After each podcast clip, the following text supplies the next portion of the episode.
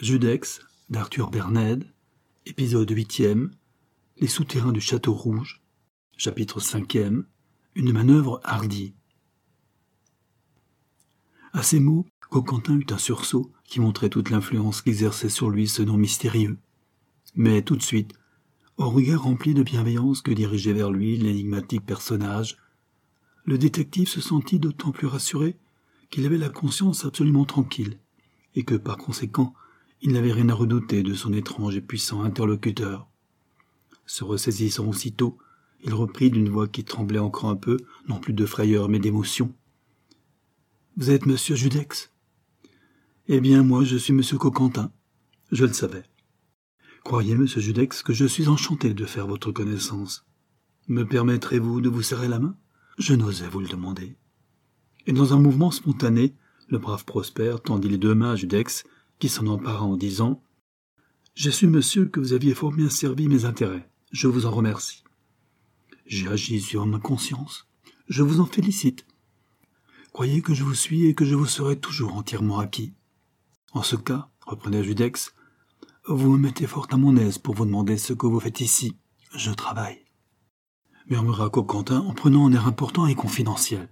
Et tout de suite il ajouta je me suis juré de démasquer Diana Monti et sa bande. Ce qui fait, soulignait Jacques, que nous poursuivons le même but. Et ce qui prouve, ajoutait Prosper, que les honnêtes gens sont faits pour se rencontrer. Passant son bras sous celui du détective, Judex l'entraîna vers une auto qui stationnait dans l'ombre à quelques mètres de là. Vous déplairait-il, monsieur Coquentin, demanda-t-il, que pour cette nuit au moins, nous mettions nos efforts en commun? Croyez, monsieur, que j'en serais très flatté, très enchanté. Alors c'est une collaboration dont je suis profondément honoré. Et avec un accent de légitime amour-propre, Coquentin ajouta aussitôt D'autant plus, monsieur Judex, que j'ai idée que je ne vous serais peut-être pas tout à fait inutile. J'en suis persuadé.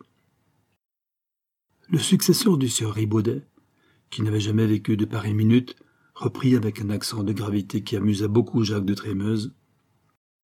Il doit se passer en ce moment chez Diana Monti des choses tout à fait extraordinaires.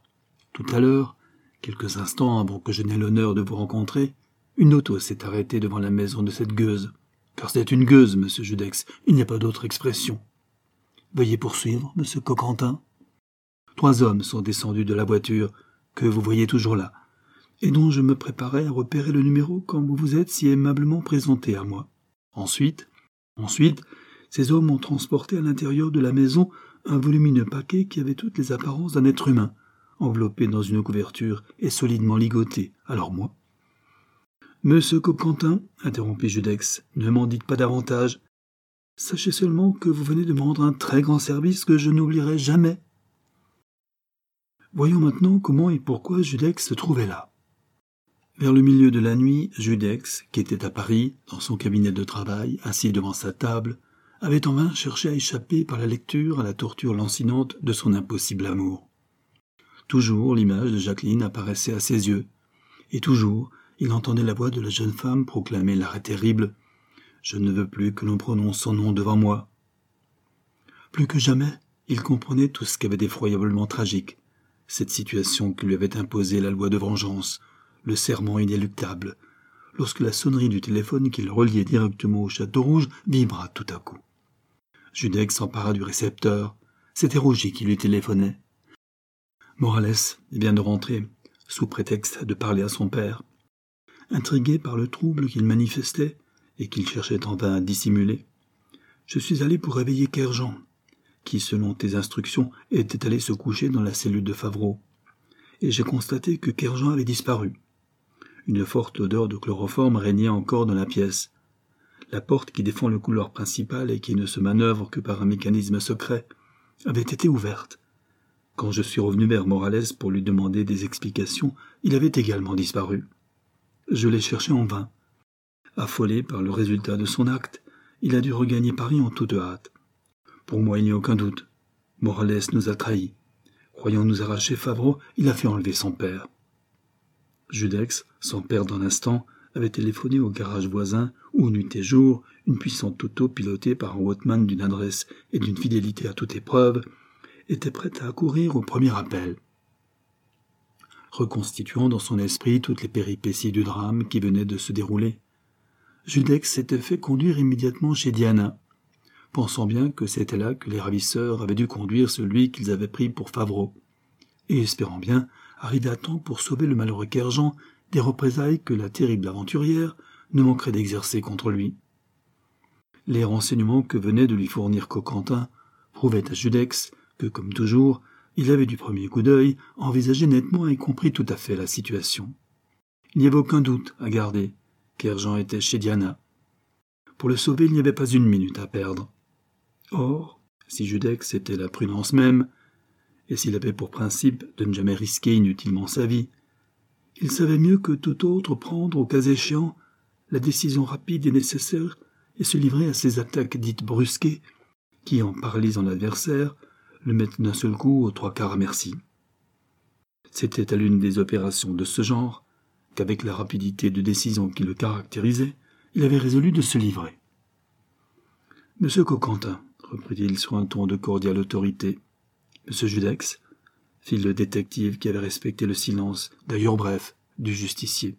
Êtes-vous armé jusqu'aux dents Eh bien, il n'a pas hésité. Nous allons faire irruption tous deux chez Diana et lui enlever sa proie. Cela vous convient-il Monsieur Judex, répliqua Prosper sur un ton de bravoure qui l'étonna lui-même. Avec un homme tel que vous, que ne ferait-on? Où n'irait-on pas? Qui ne battrait-on pas?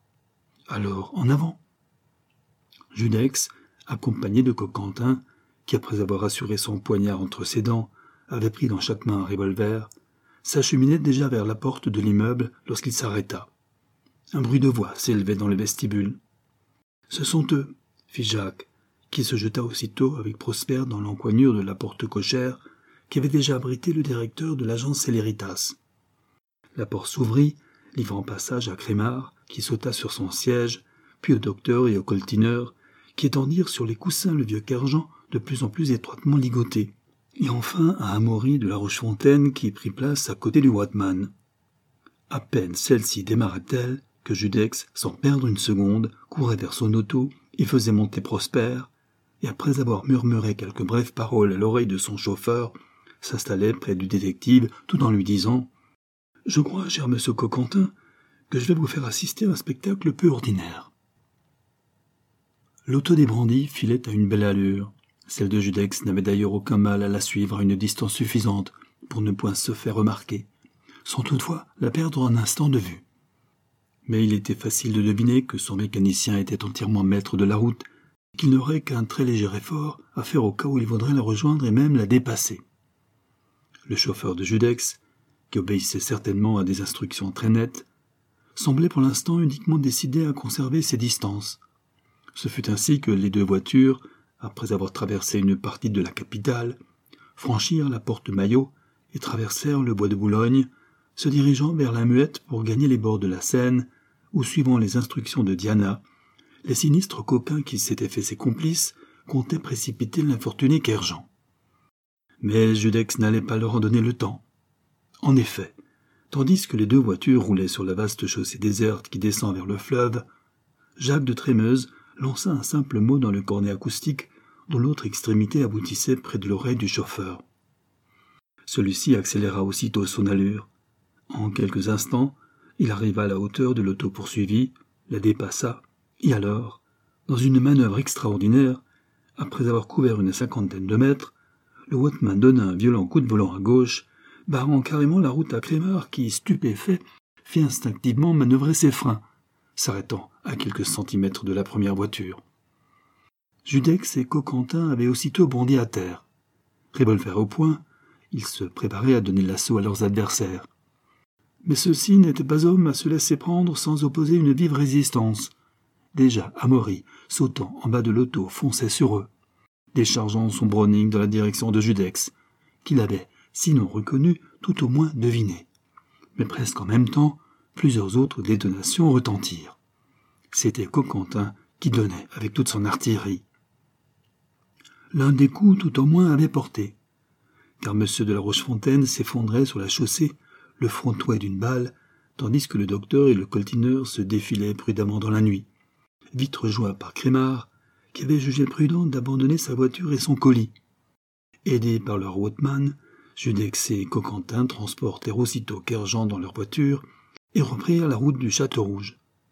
Judex, après avoir dégagé l'ancien meunier des Sablons, s'efforça, aidé de son mieux par le détective, de le ramener à la vie.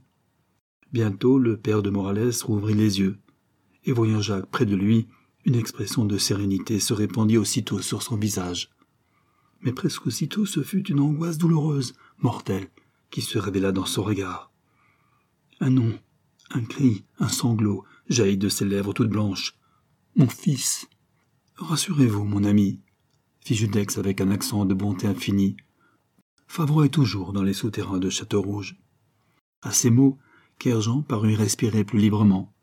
Sa main étreignit fiévreusement celle de l'homme qu'il s'était donné pour maître, puis ses paupières se refermèrent, et il parut retomber dans une profonde torpeur. Le pauvre homme, fit M. de Trémeuse, comme il va souffrir quand il saura toute la vérité. Et qui ne cessait de regarder Jacques avec l'admiration la plus illimitée, fit à voix basse, mais avec une expression de ferveur touchante. C'est étonnant ce que ce Judex ressemble à Bonaparte.